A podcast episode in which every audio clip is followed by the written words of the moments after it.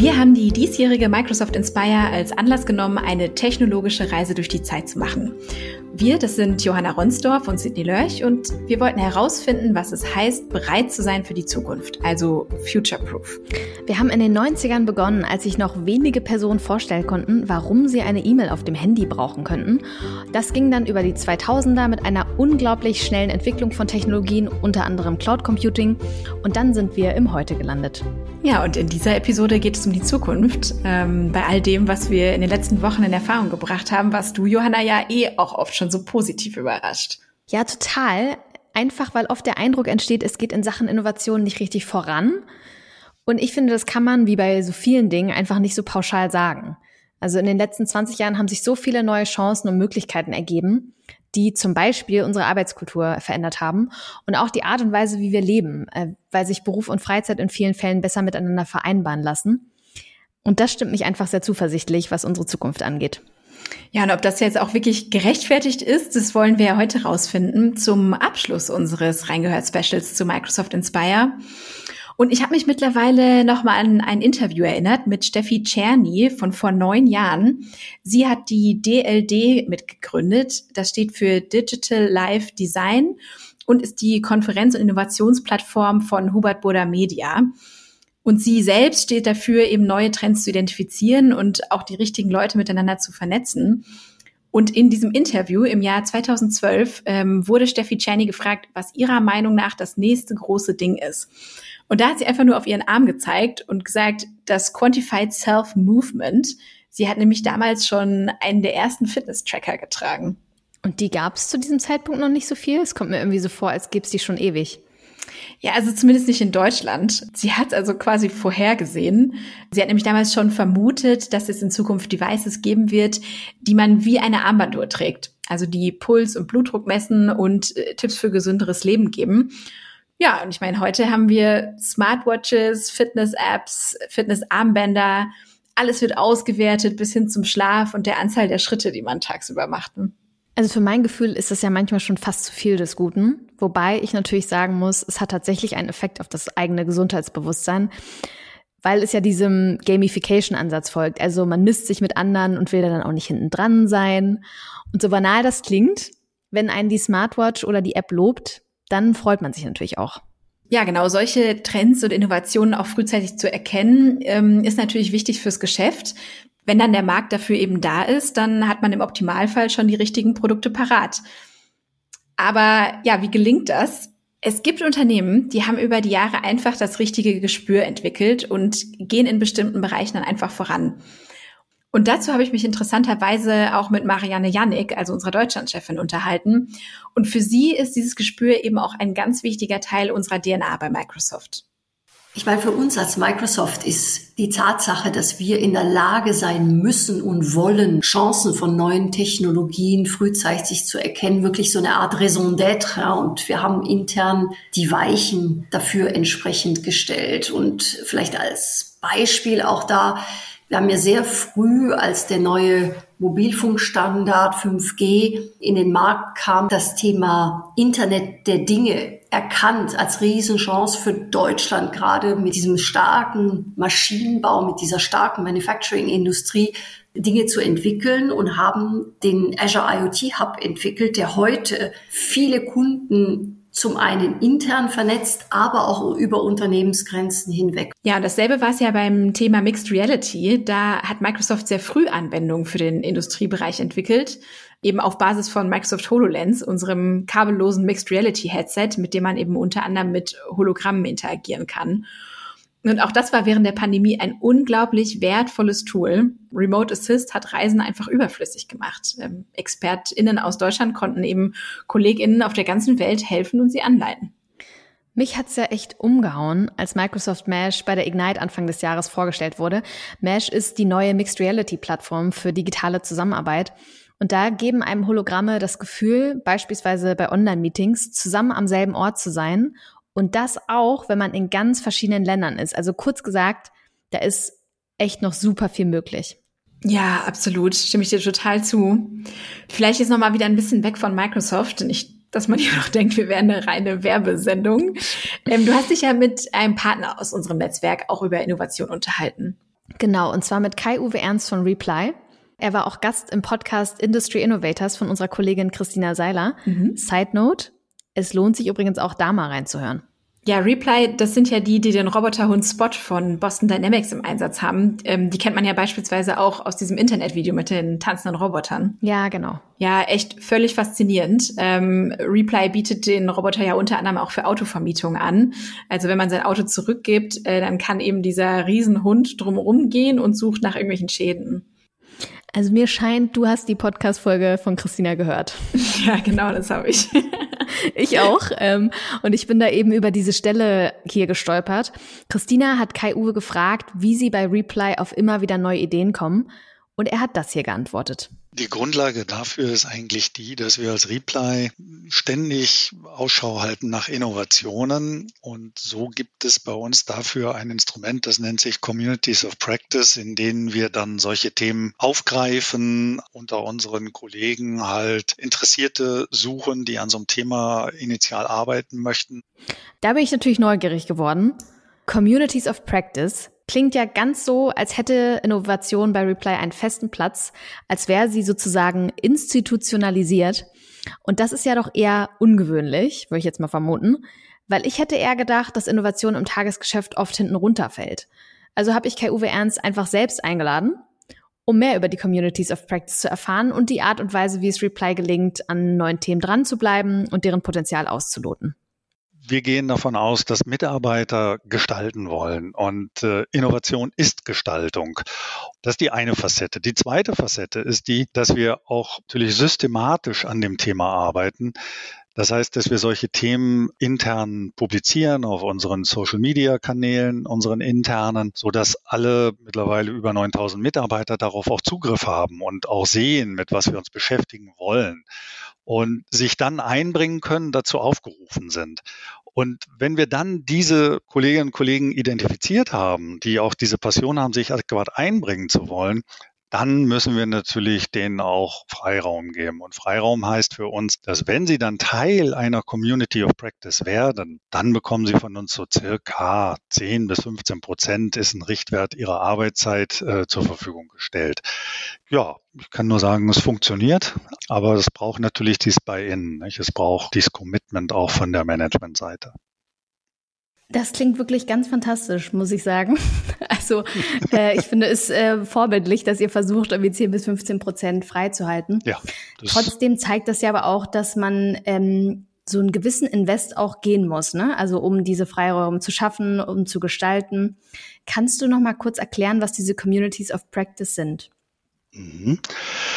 Ja, absolut. Mm, ich muss eigentlich ein bisschen weiter ausholen, weil die Grundlage dafür ist eigentlich etwas anderes. Für uns ist und war es immer wichtig und rankt sich alles darum, dass wir fortlaufend nach neuen Technologien Ausschau halten und die erforschen, bewerten und am Ende natürlich dabei das Ziel verfolgen, sie einsetzbar für unsere Kunden zu machen. Und die Frage ist ja, wie finden wir die? Wir finden die natürlich einerseits über den Austausch mit anderen Firmen, mit Researchern, mit natürlich auch unseren Kunden. Wir finden sie aber auch darüber, dass wir uns selber eigene Trendreports schaffen und diese Trendreports, die arbeiten halt mit äh, Hilfe von künstlicher Intelligenz und, und basieren auf einem Datenpool von über 50 Millionen Beiträgen, von Patentämtern, Fachpublikationen bis hin zu Massenmedien. Und auf der Basis stellen wir überhaupt erstmal fest, was könnte für uns relevant sein. Und dann kommen die Communities of Practice ins Spiel. Das heißt, dann setzen wir genau so eine Community, also eine Anzahl von Mitarbeitern und bei uns halt auch von Bereichen, von Firmen auf dieses Thema an und dann erarbeiten die sozusagen diese Megathemen, die wir stärker verfolgen wollen und in die wir investieren wollen. Zum Thema Vielfalt irgendwie nochmal an Themen. Man kann ja auch manchmal, wie man so schön sagt, irgendwie den äh, Wald vor lauter Bäumen nicht mehr erkennen. Wie erkennt ihr das Next Big Thing? Weil ich sag mal, wahrscheinlich viele Dinge, die ihr erforscht, sind am Ende vielleicht gar nicht so erfolgsversprechend, wie man es am Anfang vermutet hat. Ja, so etwas muss natürlich gewisse Quality Gates durchlaufen. Nicht? Also natürlich hat man am Anfang ein paar Themen im Fokus ähm, und äh, schaut sich die genauer an, geht vielleicht einen ersten Schritt. dann gucken wir uns halt zu einem bestimmten Zeitpunkt an, ob sich das substanziiert hat oder ob das halt vielleicht doch nicht so spannend ist für uns oder das Potenzial nicht so groß ist. Ne? Es kann ja auch eine Nische sein, es kann zu früh sein dann lassen wir auch ein Thema durchaus mal fallen. Äh, zugegeben, ich glaube, wir haben einen ganz guten Spürsinn. Ähm, das heißt, es passiert tatsächlich sehr, sehr selten, dass wenn etwas bei uns den Reifegrad einer Community of Practice erreicht hat, tatsächlich äh, stoppt. Ich habe den Eindruck, dass mit dieser Art und Weise, wie ihr Innovation ja wirklich zum festen Bestandteil in eurem Unternehmen gemacht habt, ihr schon eine Vorreiterrolle einnehmt. Wenn ihr jetzt andere Unternehmen trefft, die vielleicht den Eindruck haben, so ein bisschen auf der Stelle zu treten. Gibt es einen Tipp, den du ihnen geben kannst und wie würde der aussehen? Ja, ich mag das eigentlich komprimieren auf drei wesentliche Punkte. Das ist zum einen Kommunikation ist alles. Nicht? Also man muss natürlich seine Umgebung beobachten, das heißt, man muss sich austauschen. Etwas, was ihr ja auch sehr stark fördert unter Partnern. Also das heißt, dass ich mich eben austausche, sehe, wo sind Trends, was entwickeln andere und ähm, sich wirklich mit beschäftigen, dass man nicht nur technische Lösungen liefert, sondern wo es eigentlich wirklich etwas Wertschöpfendes. Ja. Zweites Thema, man braucht persönliche Passion muss die richtigen Leute identifizieren, die auch wirklich wollen, die gestalten wollen, was ich eingangs sagte. Und der dritte Punkt ist, wenn die dann identifiziert sind, dann musst du diesen Mitarbeitern natürlich auch den Raum geben. Ne? Raum geben und sie nicht alleine lassen, das heißt auch coachen. Und äh, das ist, denke ich, auch ein ganz wichtiger Punkt. Dahinter liegt auch ein Managementsystem. Nicht? So wie ich eben gesagt habe, wir haben Quality Gates, wir begleiten so einen Prozess. Nicht? Also das heißt, wir helfen den Kollegen auch auf der Reise, sodass einfach am Ende auch sichergestellt ist, dass klare Deliverables entstehen. Ja, also das ist natürlich wahnsinnig konsequent, wie Reply da Innovation angeht. Das wird sich sicherlich nicht jedes Unternehmen so leisten können. Absolut und ist sicherlich auch so ein Paradebeispiel. Ja, also und ich meine, was natürlich auch ähm, inspirierend ist. Ähm, ich meine, man lernt ja von den Besten und wenn man sich äh, von solchen Modellen auch nur ein bisschen was abschaut und in der eigenen Organisation dann umsetzt, eben angepasst auf die eigene Situation, das kann dann natürlich schon sehr wertvoll sein. Ja, und ich finde, Reply macht es auch genauso wie äh, wir bei Microsoft. Also Trendthemen sehr früh identifizieren und dann Lösungen entwickeln, die eben einen echten Mehrwert haben. Aber was, wenn diese Trends noch gar nicht existieren? Also nicht mal im Ansatz, sondern erst noch entstehen müssen. Und deshalb haben wir mal bei denen angeklopft, die sich wissenschaftlich mit der Zukunft beschäftigen, nämlich beim Zukunftsinstitut. Florian Kondert forscht in den Bereichen Technologie, Bildung und Leadership. Und er sagt, dass auf dem Weg in die Zukunft eines ganz wichtig ist, nämlich die Anschlussfähigkeit neuer Entwicklungen. Zukunft ohne Vergangenheit geht überhaupt nicht. Also Dinge, die wirklich einen Impact haben, sind komplex. Bis wir das Zeug mal verstehen und geprüft haben, was davon für uns relevant ist, ist komplex und anforderungsreich. Und wenn wir das ohne Referenzen tun, wo komme ich her, warum tue ich heute, was ich tue, ist das anschlussfähig, was ich in Zukunft vorhabe, dann geht das nur mit Vergangenheit. Und da sind wir dann nämlich ganz groß in diesem Bereich Vision, wo wir auch oft angespielt werden und angefragt werden, weil Vision, Zukunft und Ungewissheit und so. Und die größte Problematik, die ich erlebe, ist in dem Kontext, dass diese Vision, die gestaltet wird, oftmals nicht nur Humbug ist, also, ne, so, wir fliegen zum Mars oder weiß Gott was. Also, Elon Musk traue ich noch zu, aber allen anderen nicht. Sondern sie ist nicht anschlussfähig für die Organisation. Und dann hast du da was supergeiles hingestellt und es macht Pling Pling und Swoosh und keine Ahnung was alles. Aber die Leute, für die die Vision eigentlich gemacht ist, für die ist diese Vision irrelevant. Und deswegen ist Vergangenheit und Herkunft super, super wichtig. Also Schritt für Schritt. Aber trotzdem, sagt Florian, ist die Voraussetzung für Innovation, dass Unternehmen ihre eigene Vergangenheit hinterfragen und auch Fehler akzeptieren. Aber bei dem Ganzen trotzdem nicht zu sehr um sich selbst kreisen. Das sind für ihn dann auch die Unternehmen, die am mutigsten sind. Ja, und um Mut ging es ja schon in Episode 2. Da hat André Kiene ja von der German Angst gesprochen und dass man die eben nur überwindet, wenn man einfach mal macht und nicht immer versucht, alles bis zu Ende zu denken. Florian Kondert ist auch in politischen Arbeitskreisen als Experte aktiv. Und da rät er tatsächlich dazu, die richtigen Rahmenbedingungen zu schaffen, damit Unternehmen eben auch einfach mal machen können oder sich trauen, einfach mal zu machen. Für die Wirtschaft müssen die Bewegungsräume größer gemacht werden, um mehr explorieren zu können. Da sind wir wieder bei Mut. Also das heißt Investitionspolitik, die Möglichkeit, mutige Entscheidungen zu treffen, die vielleicht auch mal floppen, weil das muss nun mal so sein. Was weiß ich denn, was funktioniert jetzt in fünf Jahren? Und die Entscheidungen gehen ja in diese Zeiträume hinein. Also da sind wir so in dem Modus Now or Never. Da muss jetzt einfach mehr, ja, mehr Rahmenbedingungen geschaffen werden. Ich bin der Meinung, weil ich sehr stark der, der humanistischen Idee folge, dass die Politik im Punkto Arbeit der Zukunft vor allem im Bildungswesen mehr machen muss. Einerseits im primären Bildungswesen, das heißt, wie unterrichten wir, was bieten wir an. Der Modus ist nach wie vor der von vor 200 Jahren, das kann es nicht sein. Das fördert genau gar nichts außer Input, Output.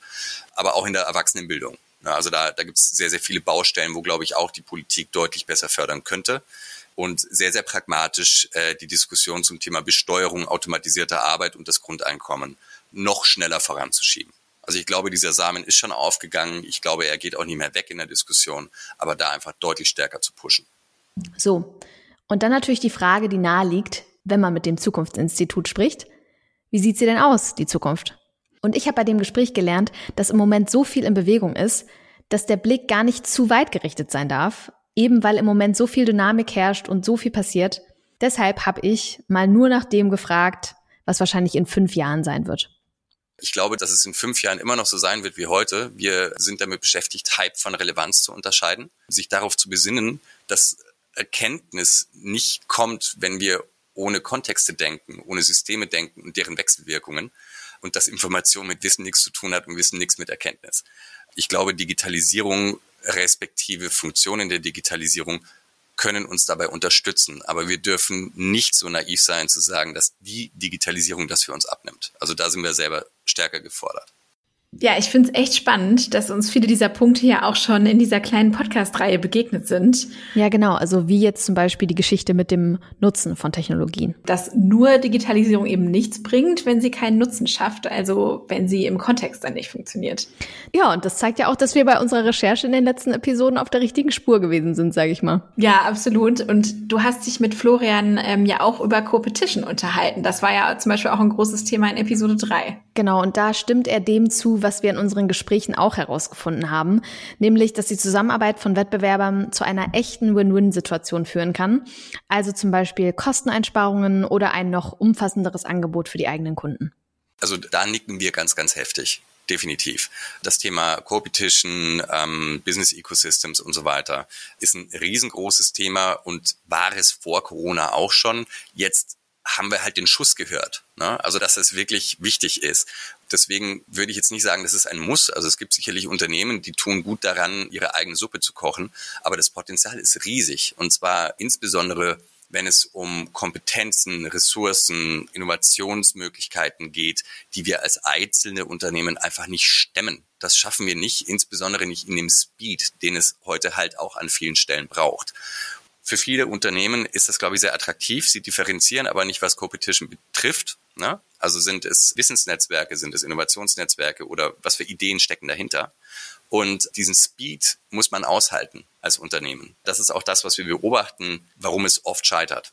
Das Motiv ist da, die Idee, die Value Proposition wäre da, aber dann plötzlich zu merken, hoppla, ich muss eine andere Rolle, eine andere Kultur dafür auch anbieten und annehmen, da kommen viele nicht drüber leider.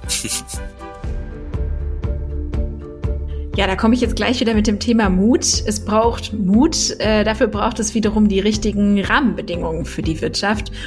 Und ein guter Auslöser, einfach mal Dinge anders zu machen, also einfach mal einen Schritt zu gehen, die man vorher eben nicht gegangen ist, ist ja Inspiration. Also Ideen, die man gut findet, die eine Chance sein könnten und die einfach zu verfolgen und nicht so schnell fallen zu lassen.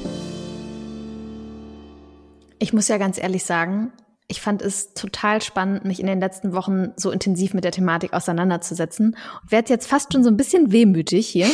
ähm, also die vielen Gespräche, die wir geführt haben, haben mich echt inspiriert und euch, die ihr uns zugehört habt, hoffentlich auch. Ja, ich meine, vier Episoden hatten wir uns ja vorgenommen für unsere technologische Reise durch die Zeit. Wir haben gehört, wie wichtig die Vergangenheit für Innovation ist. Wir sind von den 90ern gekommen, als die Digitalisierung durchgestartet ist und haben ja dann heute auch noch einen vorsichtigen Blick in die Zukunft gewagt. Und was soll ich sagen? Die vier Folgen sind vorbei und ja, ich finde, wir sind zu einem ganz guten Schluss gelangt. Das war das Reingehört Special zur Inspire, unserem weltweit größten Partner-Event von Microsoft. Und wir hoffen, wir haben euch eben tatsächlich die ein oder andere Inspiration gegeben. Die ist nämlich wichtig, um bereit zu sein für die Zukunft. Oder, wie wir im Titel dieses Podcasts gesagt haben, future-proof. Ja, hat Spaß gemacht. Äh, können wir gerne wieder mal machen. Ich wäre dabei. Und ihr da draußen hoffentlich auch. Ähm, schreibt uns gerne, hört euch die anderen Episoden nochmal an, wenn ihr das noch nicht getan habt. Und ja, denkt daran, zwischendrin auch einfach mal durchzuatmen. Und den Rechner runterzufahren. Und das machen wir jetzt auch. Bis bald. Ciao.